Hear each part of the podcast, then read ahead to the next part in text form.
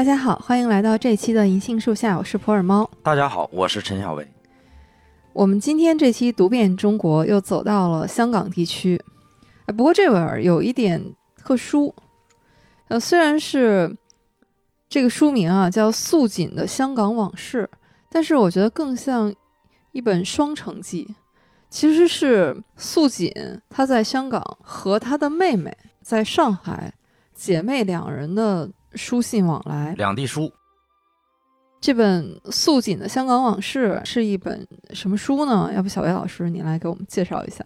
这个书呢，实际上是根据某收藏家在上海文庙偶然收集到的一批家信。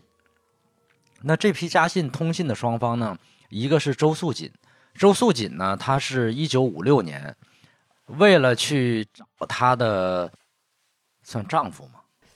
应该算吧。啊，当然是因为当年那个时代啊。对，这个素锦呢，她前半生因为是在旧社会，年轻的时候家里面突然发生变故，而且她下面呢有弟弟妹妹，本来家里是说想把弟弟妹妹都送人，但是弟弟妹妹都哭着就是不肯走。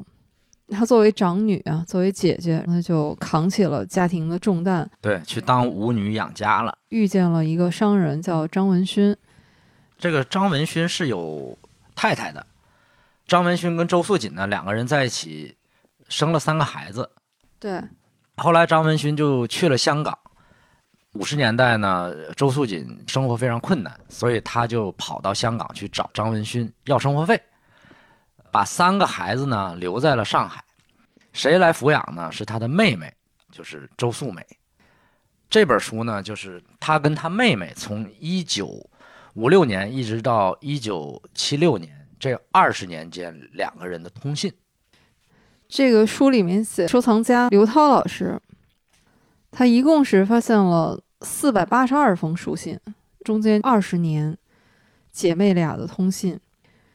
但是其实素锦刚去香港地区的时候呢，她也没有想到这一去就是二十多年。对他本来想去要到钱，立刻就回来，因为孩子还在上海呢。对，就这个张文勋，他当时是带着自己的原配太太，还有和原配生的孩子，他们都去了香港。走的时候连个招呼都没打。后来呢，给素锦汇的钱也越来越少。但其实素锦即便是他追过去，开始的时候也是一副爱答不理的样子，其实就是想把他抛弃了。这个素锦孤身一人，就在香港这样的一个地方，一方面是他自己是怎么活过来的，还有就是，那他有三个孩子在上海，他是怎么努力的攒钱寄回去抚养这三个孩子。这里面我特别感动的就是，其实这三个孩子就相当于是妹妹和妹夫抚养起来的。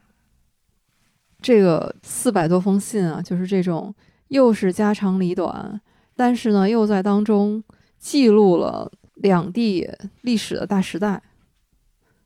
这本书我不知道小薇老师您读的时候什么感觉啊？而我看的时候，虽然是一封一封的信，但是真的好像在看电影。对，我就很替这个周素锦揪心，尤其那三个孩子。你想，在我们看来，再困难也不会抛下孩子到另一个地方去，而且一去就二十年，在我们看来这是不可理解的事情。但是他为什么会这样呢？你看了这本书呢，你就会感到他也有说不出的苦衷，或者说他不得不如此。你既为他的命运，也为他三个孩子的命运这揪心，所以我一直就为他揪心。哎呀，这个钱怎么解决？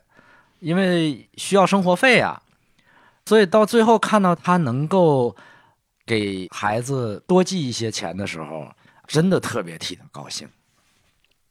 就这本书，因为是百合，它根据这四百多封书信啊，其实它是做了大量的整理，梳理出来的素锦的故事。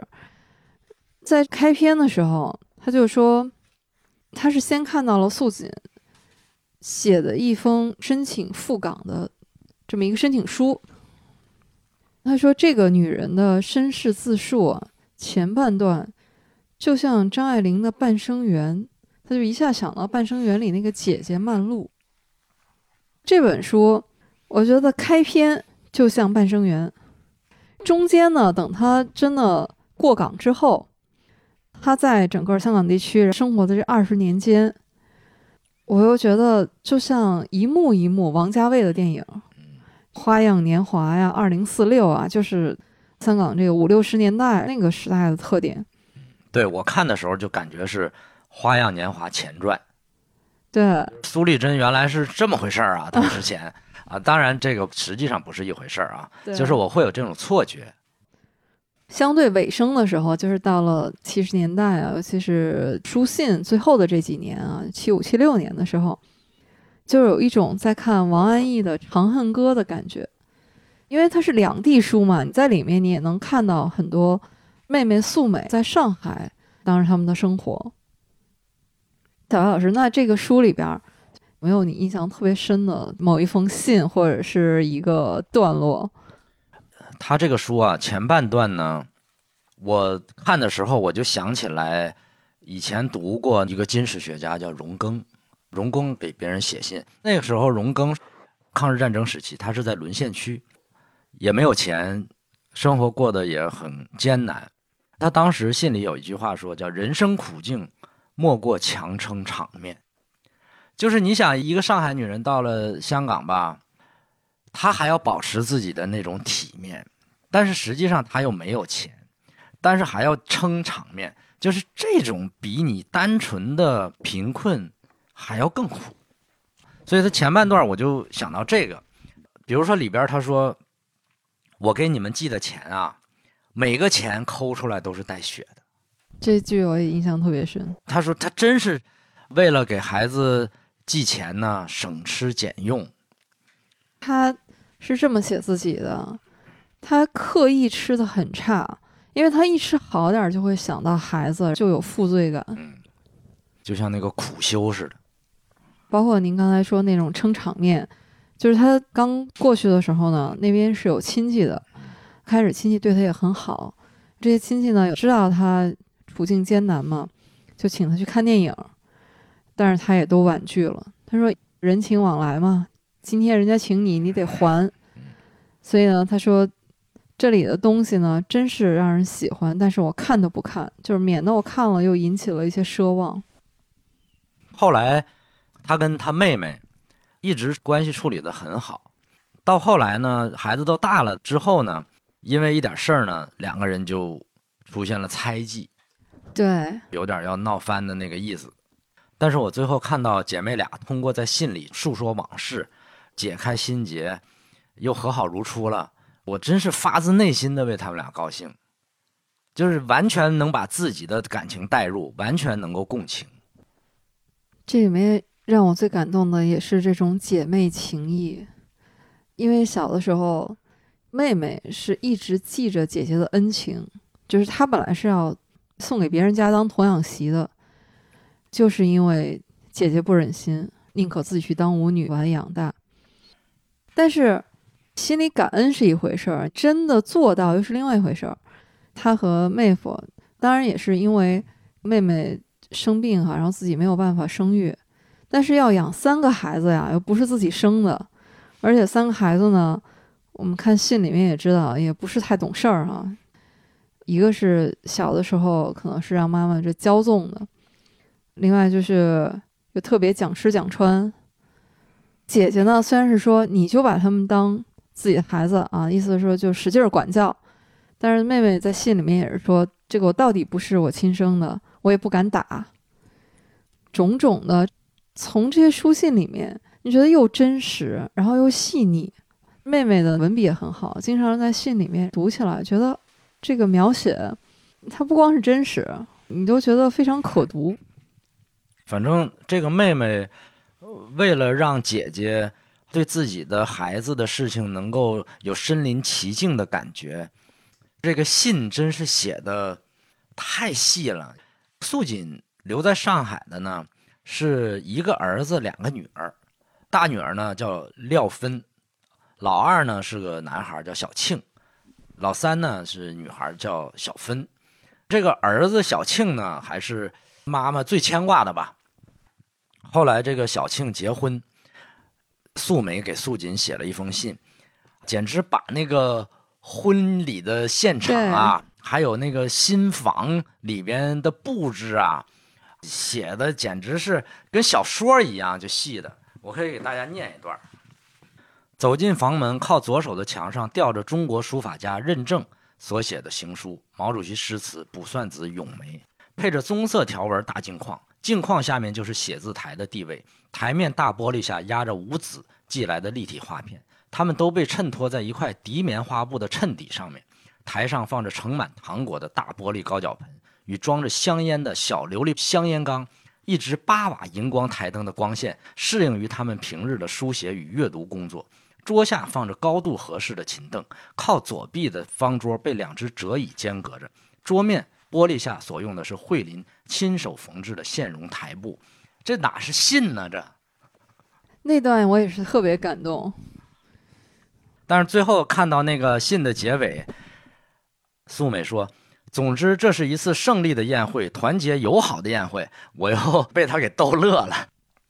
这个素锦，然后刚走的时候，因为孩子们都还很小，张文勋很长一段时间里面也不给他钱，他每次都是小心翼翼的攒钱。开始的时候，他是住在他的小姑姑家里面住了一两年，他就说亲戚的脸色也不好看。其实这个也是可以理解的啊，香港那个地方的房子本来都很小，这一住一两年，而且最可怕的是不知道你要住到什么时候。后来这素锦很要强，就还是想办法搬出去。那就说，这个小姑姑呢，开始还担心她的钱可能不够用，会跟他们借钱。但是呢，素锦特别要强，她就没想到是素锦把生活安排的井井有条，出门的时候穿的整整齐齐。这个小姑姑呢，也对她刮目相看，这点上素锦也自己特别骄傲。她说每次上街啊。人们或者是以为我是个有钱人。素锦呢，有一点让我特别敬重。他到香港的时候，他也发现这地方是一个花花世界，但是他就让自己一定要保持头脑清醒，不要去花那些不该花的钱。一方面是前面他说的，对自己有一点像苦修一样，觉得对不起孩子，但是他真的是能够去抵御这种。咱们现在的话说，消费主义陷阱，这个是一种非常有人生智慧的这种境界了。反正就是感觉他这一辈子就是赎罪的一生。在那个年代，他就已经意识到女性一定要自力更生，要经济独立。那也不出去应酬，也不去逛街，他主要娱乐活动就待在家里看书，而且主要看的是文艺类的。给妹妹写信说：“简单的生活与知识是不可脱离的，有知识，即便过简单的生活也是有技巧的。所以我有信心，有勇气，我相信我们会好的。”在这本书里面，对素锦和素美，我真的都是肃然起敬，因为这种关系是很难相处。对，一点小事儿就容易生隔阂，三个孩子。寄放在人家家，人家养着。特别是开始的前几年的时候，你又没有多少钱来支付人家这个养育的费用，这个真的很难。所以我觉得这妹妹尤其伟大。对，我觉得百合编的很好。他就说，素锦的信里面都是在教育自己的孩子，就说你们是我的孩子，所以你们一定要学好，我们要过刻苦的生活。你们要学会自己料理自己，把自己弄得干干净净，不要贪玩儿。他说：“我知道阿姨和姨父是全心全力照应你们的，所以你们一定要敬重他们，要听话。”那就说：“其实呢，这个信里面啊，也颇有一些微妙之处，因为妹妹肯定也可能会看到这些信嘛。但是他把这种对。”妹妹和妹夫的赞扬呢，一方面当然是表示自己的感恩之心哈，让妹妹妹夫从感情上来说更好过一些。但是呢，他这个信的前半段其实是在回忆自己小时候过得很苦，说你们的外祖父已经死了两年了，家里的情况也特别恶劣，你们的阿姨啊，还有你们的舅舅，还有你们外祖母，都在乡下，你们的阿姨也很小哈，大概是表达这些。那这里面呢，也有一点暗戳戳，就是提醒妹妹，对吧？我当年对你也是有养育之恩的哈，这你也别忘了。所以这个字面一层意思哈，背后又是一层意思。但我是觉得，至始至终吧，这个妹妹妹夫真的，他们这种善良，反正一般人是做不到的。嗯，他们不光是说养育素锦的三个孩子，对待素锦和素锦三个孩子，在素锦那一辈儿，他有一个弟弟嘛，就对他们来说是舅舅。舅舅的态度呢是有波动的。开始的时候，他自己舅舅也比较小，还没有真正意义上经济独立哈。但后来有一段时间又住他们的房子，在自己结婚以后呢，又不肯搬出搬出来，种种这些细微的事情，其实都是靠妹妹和妹夫去协调沟通。但不管怎么说，有一条主线，我觉得是贯穿在他们整个的这个人生这二十多年的信里面，就是到最后你发现还是血浓于水。不管是姐妹俩，还是姐弟俩，还是说姐弟三人之间吧，他们最后都还是达成了这种理解。这个书里面，百合老师有一段评语，他是对素锦和素美姐妹两个在书信里面那些细微的，就是字面一层意思啊，背后一层意思，就他就说：“水至清则无鱼，就真实的人性从来都是一体多面。”有善有爱有光明，当然也会有复杂，有隐晦，有盘算，有幽微，有以退为进。我觉得这个就特别准确。在现实面前，每个人还是要使一点手段的。但终归，人性里面那些底层的善良，那些坚强，是更主流的。这个书一个有意思的地方，我觉得就是，其实中国人的书信里边特别有意思的一点就是人情世故。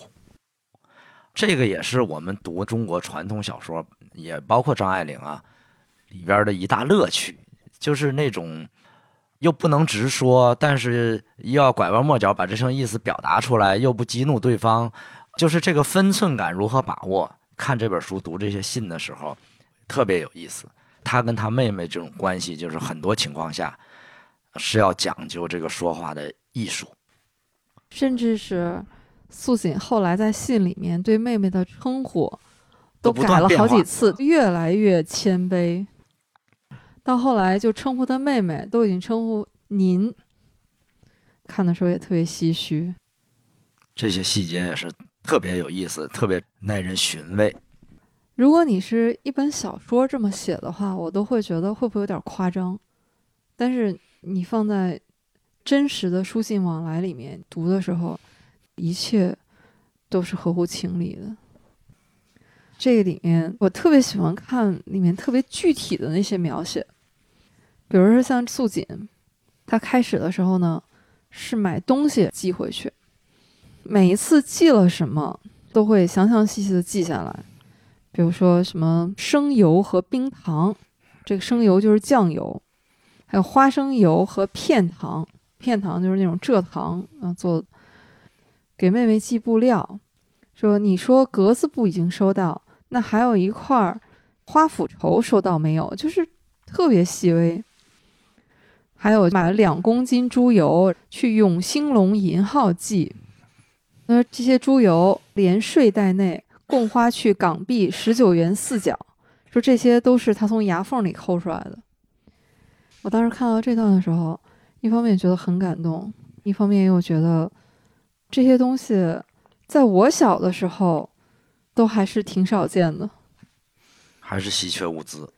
后来这个书里面写素锦的子女们啊，为什么说也不太懂事儿呢？就是特别挑。只穿新衣服啊，新衣服穿一会儿就不要了。还有就是这个手表，说指定一定要国外进口的。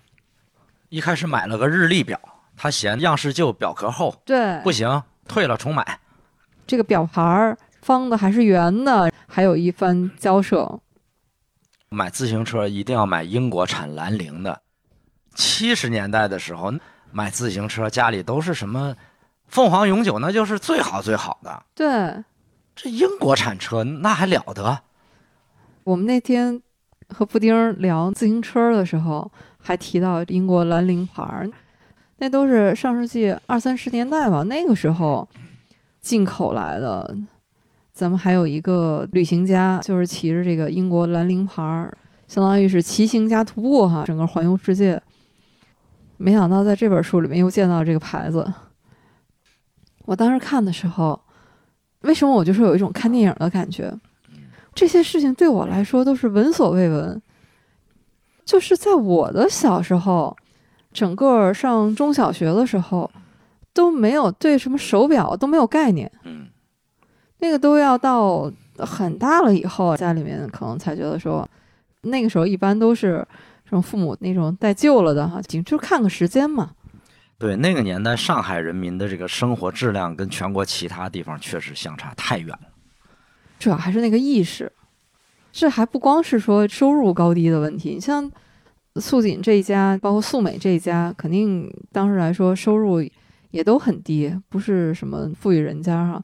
但好像他们这种意识上对时尚的感觉，而且他当时寄的钱确实不少，因为到七十年代后，他手里有点钱了。我看书里写，平均下来每个月寄的钱要差不多有五百港币。他这三个子女的胃口也是被妈妈寄的钱给吊起来的。他们当时手里可支配的现金是超出一般人的生活平均水平的。但如果他们知道妈妈在香港是怎么生活过来的，可能就会更珍惜吧。对，但是年轻就是这样，年轻的时候你不会太考虑父母多么多么辛苦。在这本书里面，还有一点是特别让我受触动的，就是素锦在书信里面，他无意当中变成了一个香港往事小人物对大时代的记录，就他变成了一个记录者。你看，先说这个打工啊，他说他第一份真正意义上的工作，竟然是李嘉诚给的。展开来说，就是李嘉诚特别有眼光。他就发现，开始是国外对这种塑胶花的需求很大，所以他在香港开厂。其实就是我们小时候说的塑料花。后来本土的需求也开始越来越大了。素锦的第一份工作就是去工厂里面做这塑料花。说这塑料花，我就想起来我小时候的事儿。我们那时候什么时候要用塑料花呢？因为我们那个小学呢，跟日本札幌什么三角山小学是友好学校。那个时候是中国跟日本关系的蜜月期，三角山小学呢老到我们学校来访问，日本友人一来呢，我们小学生叫夹道欢迎，我手里就要挥舞这个塑料花。每次老师一让准备这个塑料花，我就发愁，因为我们家没有塑料花，而且买塑料花呢要花很多钱。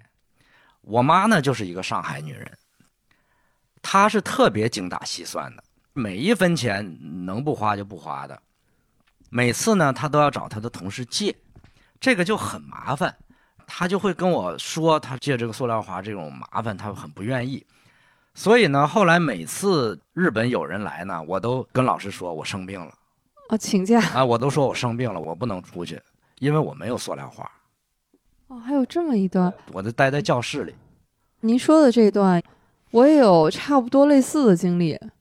也是这种，但我们没有什么日本友人啊，就是一般学校里面有大型活动的时候，比如运动会这种，经常也是有用到这塑料花。我家也是塑料花特别少，就我家塑料花，我印象里面是有几束梅花，就它不太适合挥舞。嗯，当时呢还有一个让人为难的事儿就是。一搞什么运动会啊、活动啊，就要穿白衬衣、蓝裤子、白球鞋。嗯，这个白衬衣、蓝裤子还好，就是白球鞋。白球鞋很多小朋友都没有啊，而且家里也买不起白球鞋，所以呢，我妈也是借。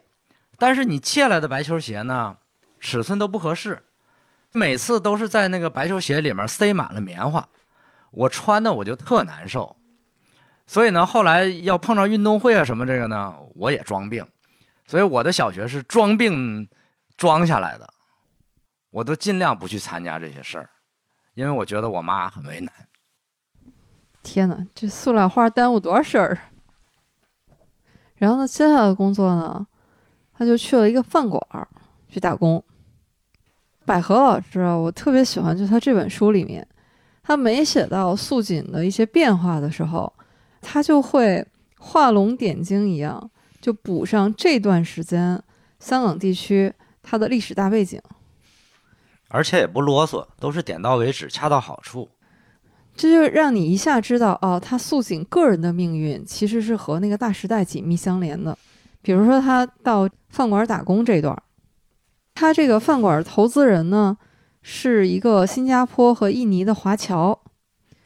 他说，光是一九六二年这一年，就有差不多十五万人涌入香港，人口激增呢，就带来很多问题了，比如说这个物价飞涨啊。也包括这个停水停电，因为香港也闹水荒，这个还是后来大陆帮着解决的。那说这个时候呢，就有很多手艺人是从大陆过去的，比如说像裁缝啊、理发师、厨师。他就说，后来你看王家卫导演的《一代宗师》里面有一个镜头，张震他演的一线天，他本来是个武林高手嘛。但是他到了香港以后，他隐姓埋名，他就开了一家理发店，就当理发师。小沈阳演一小混混嘛，过来收保护费，结果三下两下呢就被他给收服了。这小沈阳就拜他为师，所以就又有一个镜头，张震和小沈阳都穿着那个白大褂理发师的制服吧，在这个理发厅里面。所以你就发现这种个人微观史放在一个大时代里面，所以就是这本书特别有镜头感。其实我看他讲六七十年代香港那个社会的面貌，就想起来刘以畅的《对倒》，对，就是那种比较混乱的那种状况，尤其是闹得最凶的那几年，可以参考叶灵凤日记。叶灵凤日记就是那几年记得特别详细，很好玩儿。因为我们小的时候印象中，就是香港已经是非常富裕了，好像只要是香港人就很有钱，但是实际上并不是这样，那种社会状况。基本上读这本《素锦香港往事》，你是能够串起来香港在那二十年里面它的一个发展的历程。它这里面除了刚才我们说有这种经济上的变化哈，包括它这里面也记录了。不光是前面有这些打工者的涌入，后面也有这个经济上的腾飞，包括股票，他们也拿钱去炒炒股，但是又遇到股灾，整个这个经济的波动，同时就房地产的这个发展，素锦他就是对自己很苛责嘛，他就是说我宁可省一点儿，比如说我这房子能住的更小一点，是不是能省下更多钱？这就冲动了。跟房东说：“我月底我就搬走。”那时候就是打工者人口净流入。对，跟房东刚说完，这房东下一秒可能这房子就租出去了。但是再想找房子可就没有那么容易，他就白天上班，晚上去找房子。结果终于是搬到了轩尼诗大厦。这个轩尼诗啊也特有意思，就是后来有一部港片嘛。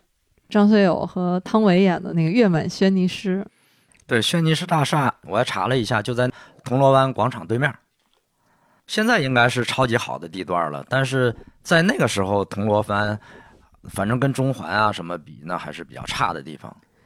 结果好容易终于有了落脚的地方，等搬过去以后，他就发现中介费加上房租是比原来还贵了。你要搬家还要添置东西嘛？反而损失还更大。他在这个过程当中，不光是记录了这些经济层面的变化啊，还有就是香港地区，它毕竟是在南方嘛，还有记录了一些自然环境下他们遇到的一些，也可以说是百年不遇的哈，有几次强台风。尤其是他这个房子是高层哈，他说你就觉得这个风。就连玻璃都被风给吸走了，整个这个房子就像要倒了一样。他说我都不敢睡，跟房东都是走到低层去哈，都不敢在房间里待。说你看这人，如果你要是站在窗边的话，多可怕！人你不都要被吸走了吗？他在给素美的信里面，他就写说这次的风，香港人损失很大，很多人无家可归。第二天呢，我也没法去上班，因为全市交通瘫痪。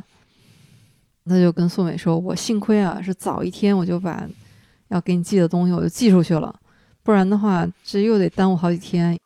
还有好多房子都被水淹了，中间也有很多人，不光是流离失所啊，可能有的也有生命的代价吧。”他在这本书里面就记录了很多当时香港这种经济民生，包括这种自然灾害，哎，你就觉得特别真实。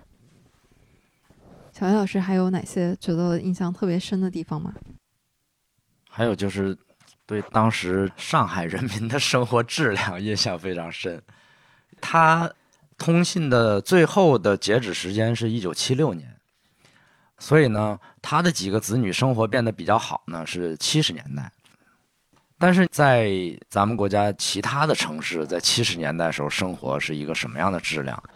他这几个子女的那个生活，我觉得太好了，我都有点难以想象。说心里话，我都觉得有点魔幻。嗯，别说七十年代了，我小的时候都八十年代，我都觉得好像过不上他们。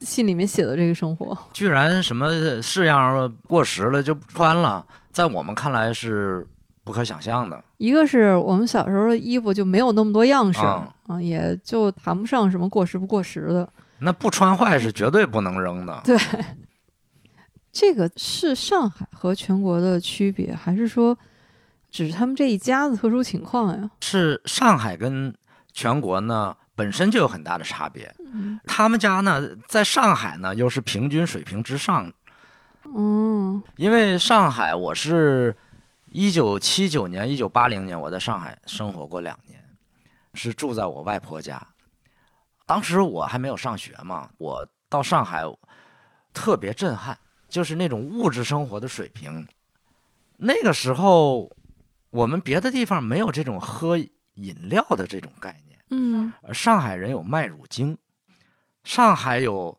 那种松软的奶油蛋糕。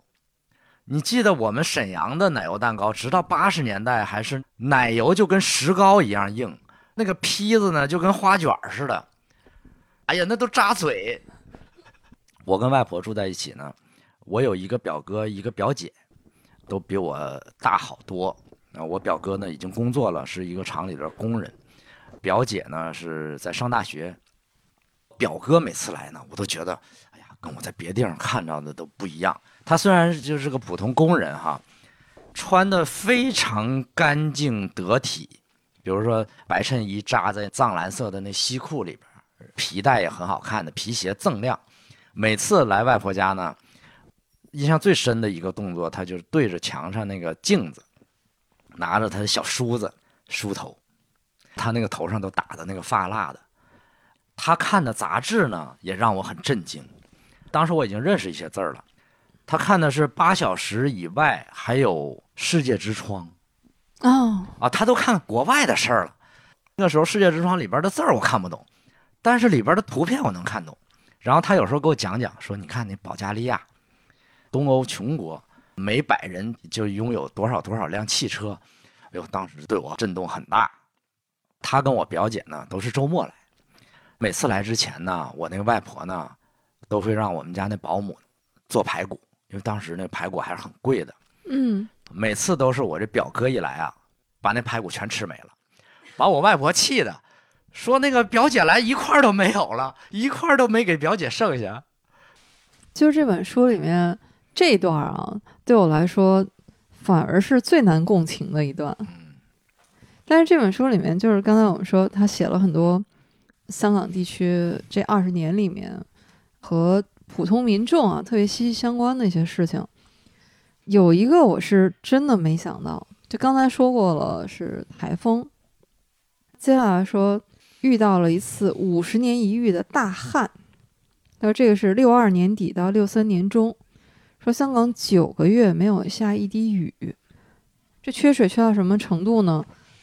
市民他只能是限量供应，定时定量供应。张学友他就说缺水啊到什么程度？他说当时好惨，我记得当时很少有的洗澡，多数用一个盆子，这个盆子呢。你装一盆水，洗完脸就洗手，洗完手就洗脚，然后再用水就在身上擦一擦、搓一搓，就算洗完澡了。许冠杰还专门写过一首歌嘛，就《治水歌》，其实就是那个治水的意思，就是限制水。所以说，万般无奈之下，香港同胞呢就向内地来求助。这个是一九六三年五月，中央就做了决定。安排广东省委在珠江口啊装淡水运到香港去。其实深圳水埗那个时候自己用水也挺紧张，每天免费向香港运两万吨饮用水，包括向香港送电。后来就有了这个东江引流入港，做了这么一个工程，就是东深供水工程。尤其是那几年，其实赶上咱们的三年自然灾害时期嘛。国家还是拨了专款用在这个工程上，对香港的这个供水。回顾这些历史的时候也很唏嘘啊。这个其实也是解答了我一个困惑。后来我在海边长大，我是知道海边是缺水的。大连那个时候，我小的时候停水就是家常便饭，提着桶去附近哪有水接水，这种情况都是有的。香港它在那么一个海边啊，这个也是让我知道它的淡水还是怎么供应的。还有一个地方就是，那时候他们留在上海的素锦的妹妹素美，还有她的弟弟幼龄，就是三个人都发生了冲突。包括素锦时隔二十年第一次回到上海，她本来以为是兄妹团聚、其乐融融的这么一个聚会，没想到后来闹得不欢而散。这个幼龄，我觉得他特别不懂事儿。之前，素美就跟幼龄说：“你看，咱们姐姐当年为了我们俩，不得已去做这种他不想做的职业。”幼灵说：“啊，他哪里是什么为了我们呀？他就是虚荣。”他这句话把我有点激怒了，所以后来我对这个幼灵就 再也没有好印象了，因为。你想，你姐姐当时是在什么样的一个情况？她不了解。我算了一下，书里边这个素锦应该是一九二四年生的，她的弟弟元龄呢比她小四岁，素美呢又小四岁，幼龄又小四岁，所以呢，素美应该是一九三二年生，幼龄是一九三六年生。那么这个素锦下海当舞女呢，是一九四二年，就是她十八岁。那个时候呢是沦陷时期，是一个什么情况呢？纸币天天贬值。嗯，张爱玲文章里写，她印留言，她的第一本书，用她自己囤积的白报纸印的。他说这晚上睡觉都恨不得睡在白报纸上面，因为一天一个价，你根本买不起了。在那种情况下，他们兄妹四个人，父亲早就死了，他妈妈也没有什么生存能力。你这三个小孩子怎么办？物价一天一个样，他姐姐真是没办法呀，才下海了。结果他幼龄。居然说出这样的话，这个真是刺伤我了。对我看到这段的时候也是特别生气。他前面啊，就比如说在姐姐的房子里面不肯搬走，我觉得这些呢都还情有可原，因为他后来自己也结婚了嘛。因为也确实一开始让他立刻搬，他也没地儿去。但是他这么说就太伤人了，特别为素锦不值得。虽然说后来他也意识到了，好像跟姐姐也表达了歉意啊，最后也和好了。但我是觉得，不管是亲人、爱人还是朋友，就有一些话你是不能说的。就甚至说，你为什么这么说？就是你都不应该这么想。他怎么会有这种想法呢？这种对人的伤害，尤其是对素锦，那其实你是把他的一种整个人的精神基石都要击垮了。太过分了，对我觉得这个是不能原谅的。我还觉得比较耐人寻味的，就是这本书里描绘的这种素锦跟那个张文勋这两个人之间的关系。嗯，所以我就说，人其实是很难说的，是的，不能简单的就说一个人是好啊，是坏啊，他就是个混蛋啊。刚到香港的时候，其实张文勋是想摆脱他。对，张文勋本身有一个原配夫人，跟原配夫人也有孩子，而他刚到香港的时候呢，他的经济情况也很艰难，所以那个时候呢，他虽然很不应该，但是他这样也是有他的理由。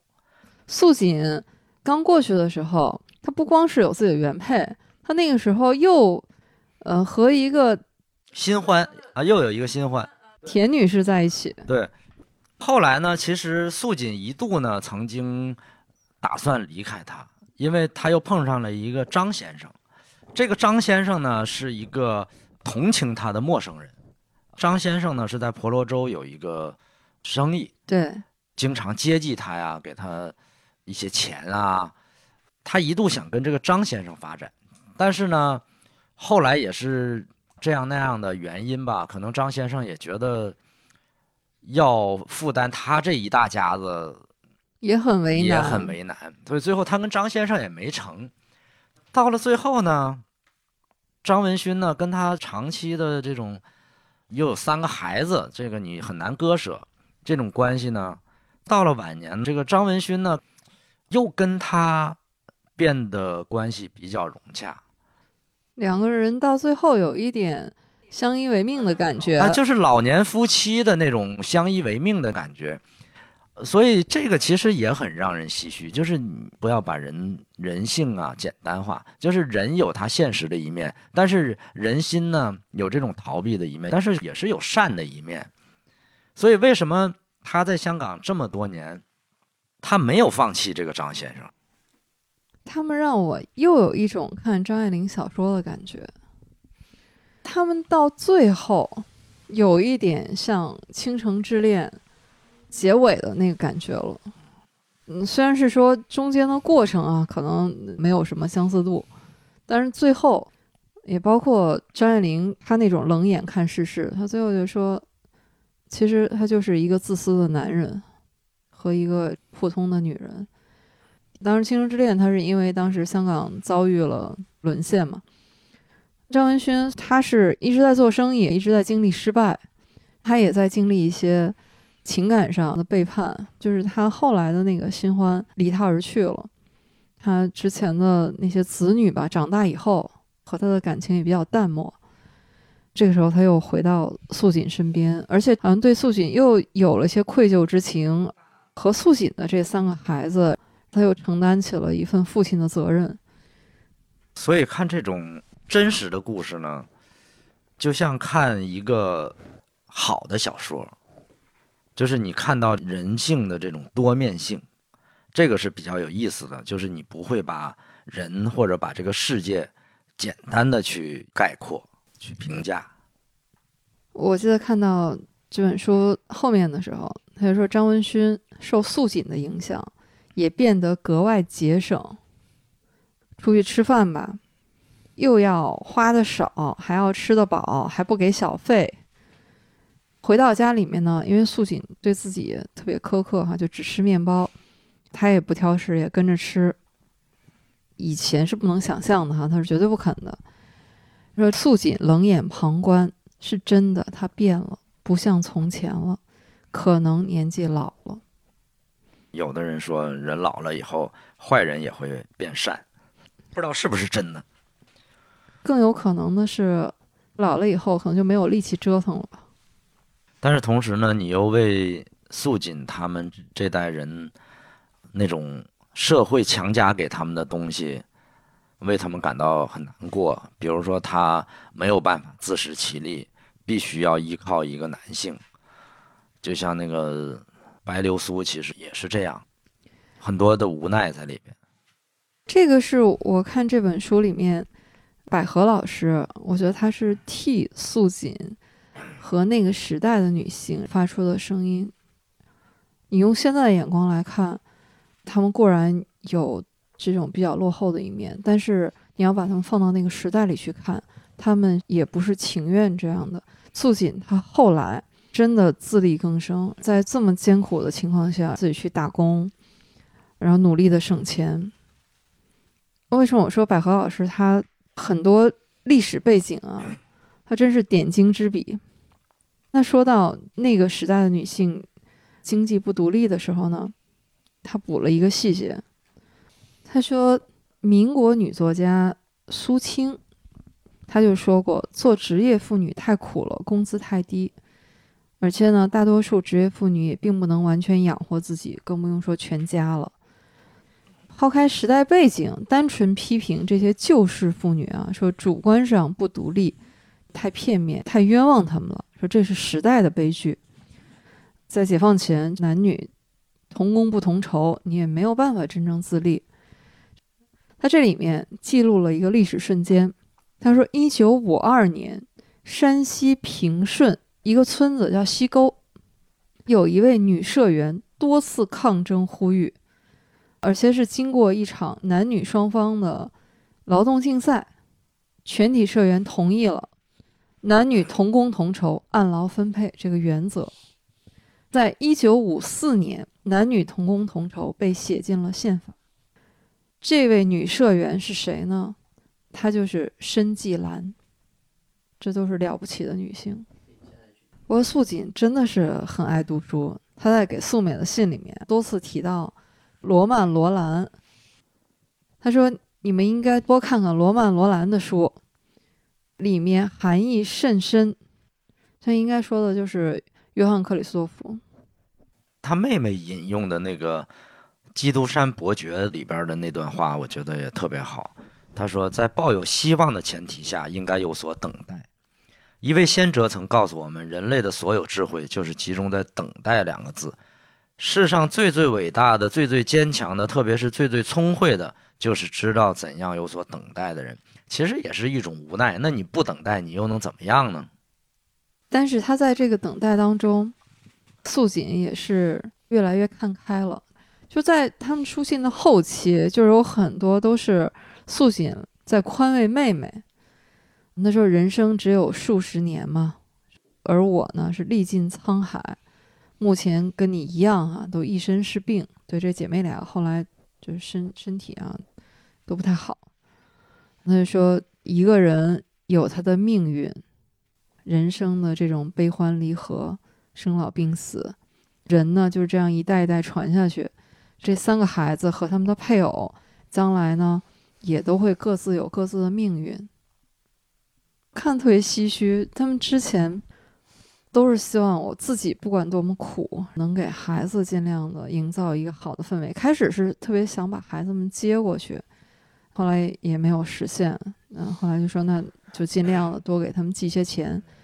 这还有一个小细节，就是开始的时候他是往回寄东西嘛，但后来妹妹就跟他说：“你直接寄钱会更实用。”因为那个时候有那种外币兑换券了嘛，就开始去兑换，去往回寄钱。这个其实里面也有一些看着说特别有意思，就是不管是香港地区还是我们这边整个这种经济的活动，就是看他们花了多少多少钱也特有乐趣。比如说一九七六年小庆的婚宴，七桌酒席酒水共二百六十六元，份儿钱我算了一下，一般都是给十块。反正那时候我妈我爸工资都是五十多块钱，七十年代末，特别有意思。看这本书的时候，我还觉得说，哎，这书信嘛，一种这民间个人史哈。结果就发现今年又出了一本书，跟这非常像，也是书信集。这叫《南方来信》，一九八零年代上海少女香港浮沉记。哦，那等于是后传了，等于是。对，我就觉得这接上了。就特别像素锦的子女，他们小庆去到香港，小庆小芬更像小芬，因为是个女孩嘛，对吧？我就觉得，哎，这俩无缝衔接。怎么样？他在那边待的挺好啊，就，也不是像这个上海女孩叫倪双玉，当然这个书里面对人名都做了处理了哈，反正是这个倪双玉，她跟父母搬到香港。她这个信呢就没有二十年这么长啊，大概也就是两三年。她写给她的叔伯妹妹，嗯，叫倪青，她到香港是多少岁应该是十八岁，啊？那高中毕业嘛。那已经是有文化的了。这本书呢，因为是张乐天老师啊，他是复旦大学当代中国社会生活资料中心这中心的主任，和《素锦》这本书呢，资料来源啊都是书信，但是他这个就已经是作为这种研究机构他们去收集来的了。像素锦的这四百多封信呢，等于是收藏家，也是一种民间行为吧在。市场上买的，他们这也是买，但是他们是一个机构来运作的了，去收集、整理，最后成书。他在接受采访的时候，他就提到，当时啊，两个城市的收入差距有多大呢？他是说，八二年，复旦大学一个本科毕业生，你在上海工作，月收入五十八块钱人民币。研究生那就已经算是特别高的学历了啊，月工资是八十六元五角。说一般的职工月收入四十块钱，一般干部月收入也就不到五十块。小庆结婚那个时候，那比八二年肯定还要更少一些。份子钱随十块钱的话，那也就不少了。真不少。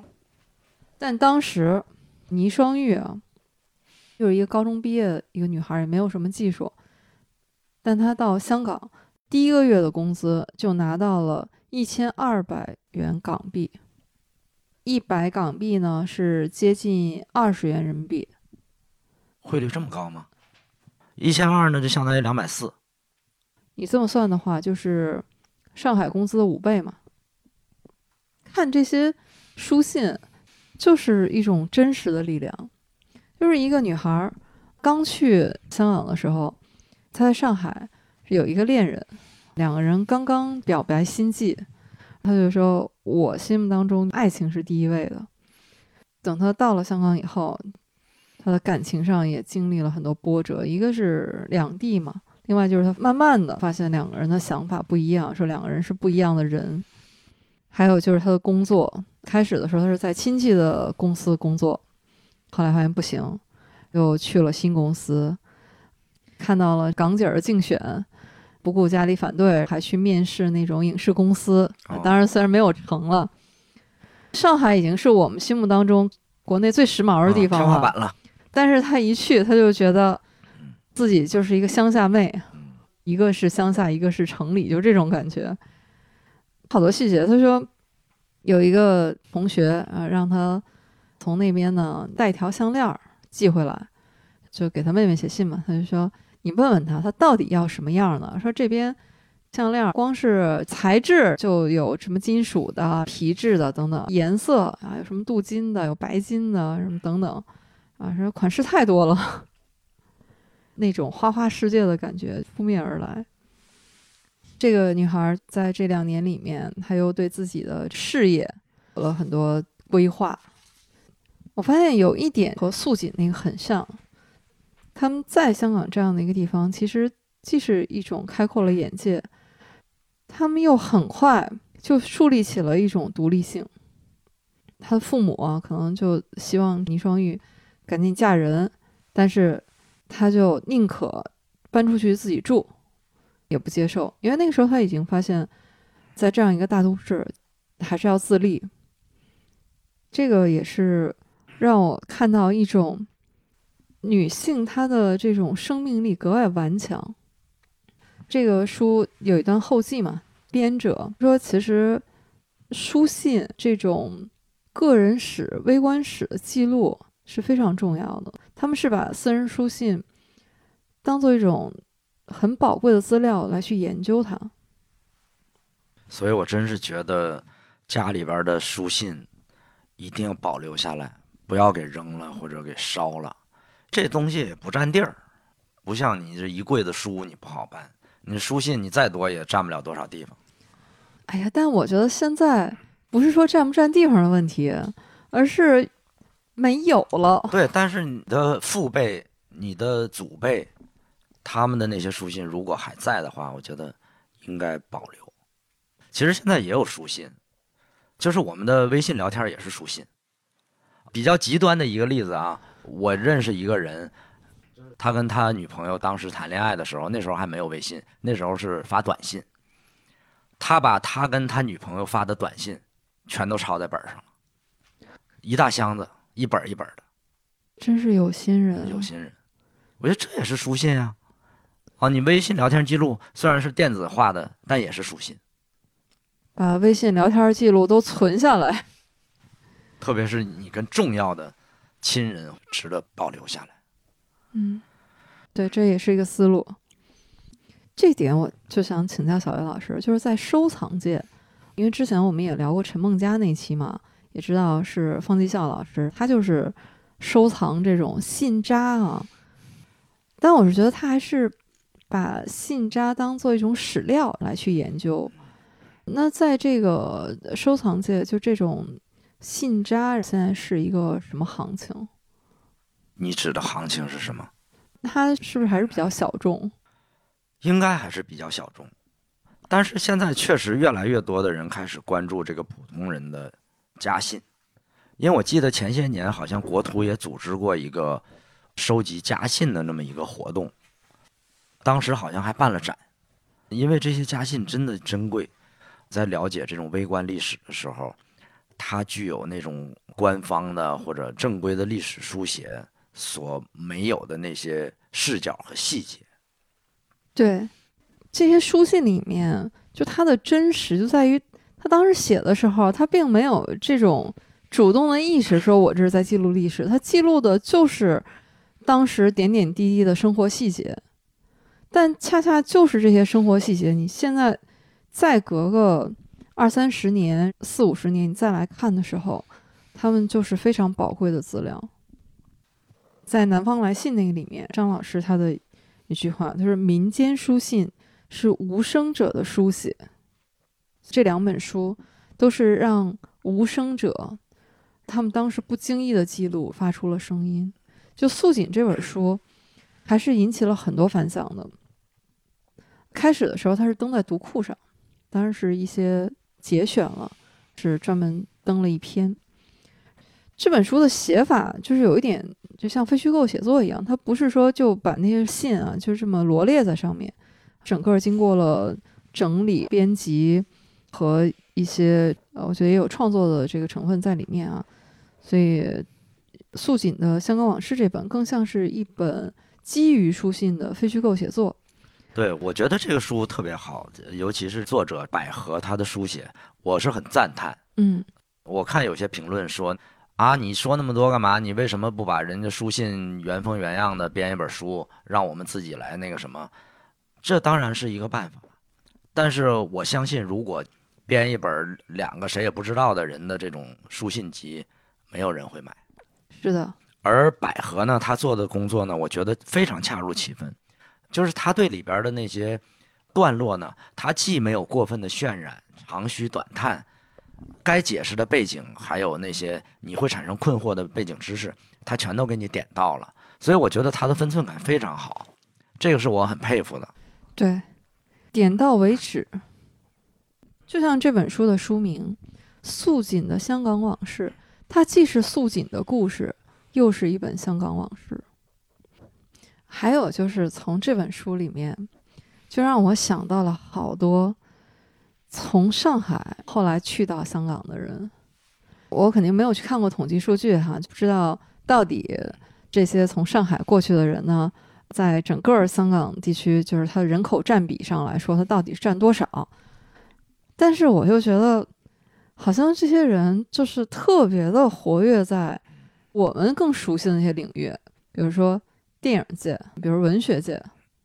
电影行业啊，那些电影公司的创始人都是基本上就是上海的班底搬过去的。对，就是五十年代去香港的艺人太多了，王家卫啊、沈殿霞呀，很多很多。但他们不是一辈儿。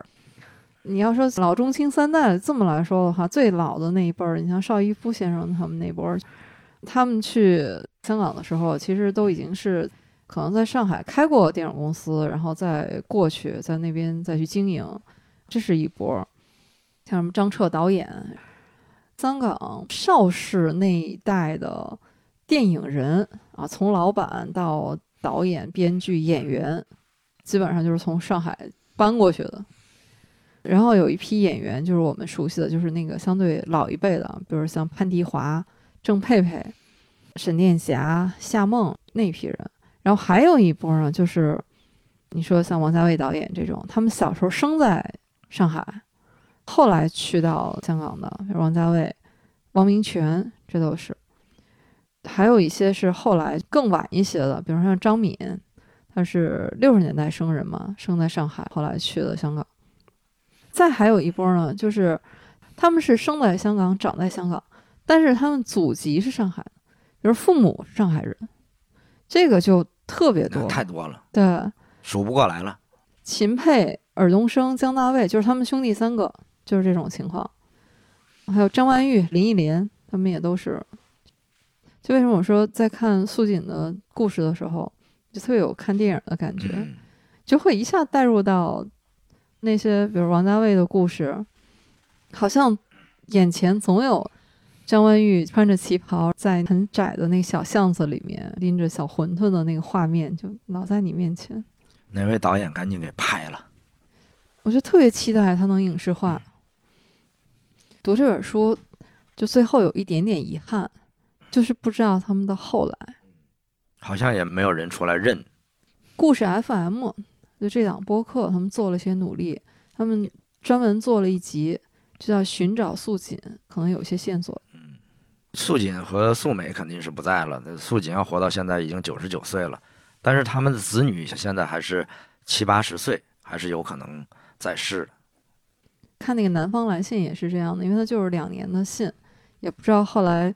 倪双玉、倪青，还有当时他的恋人，不知道他们后来的结局会怎么样。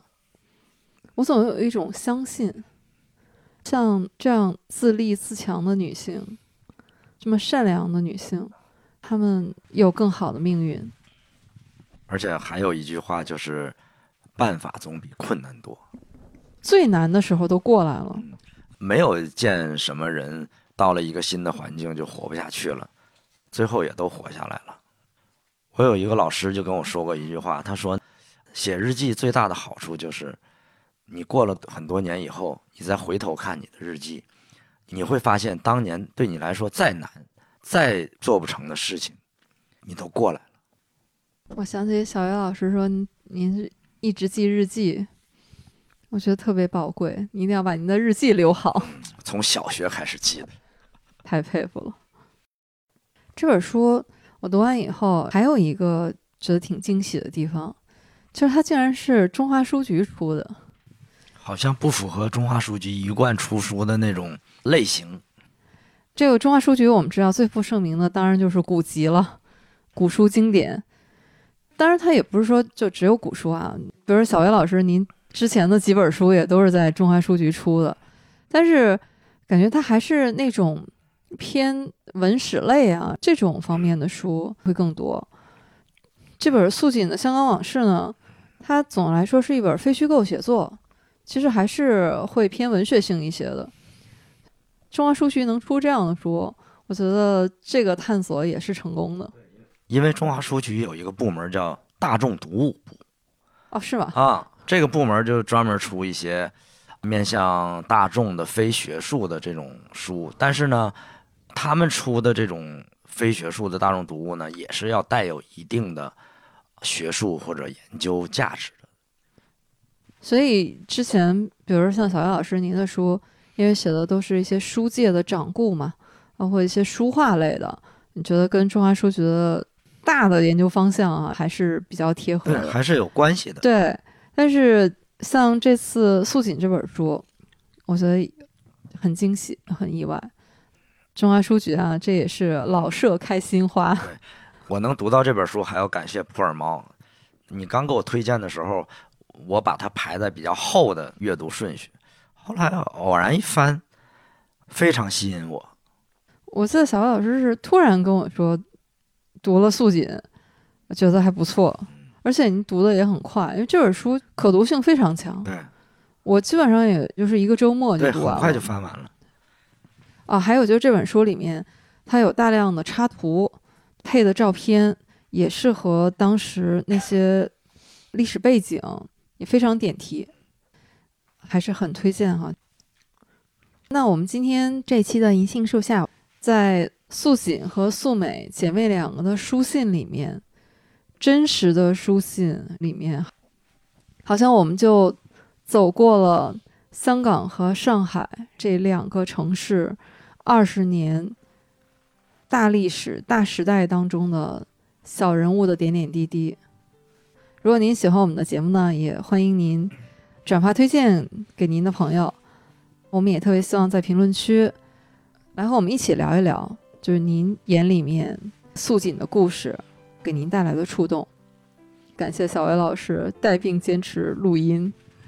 今天嗓子的状态不好，向大家道个歉啊！谢谢大家。感谢大家，拜拜。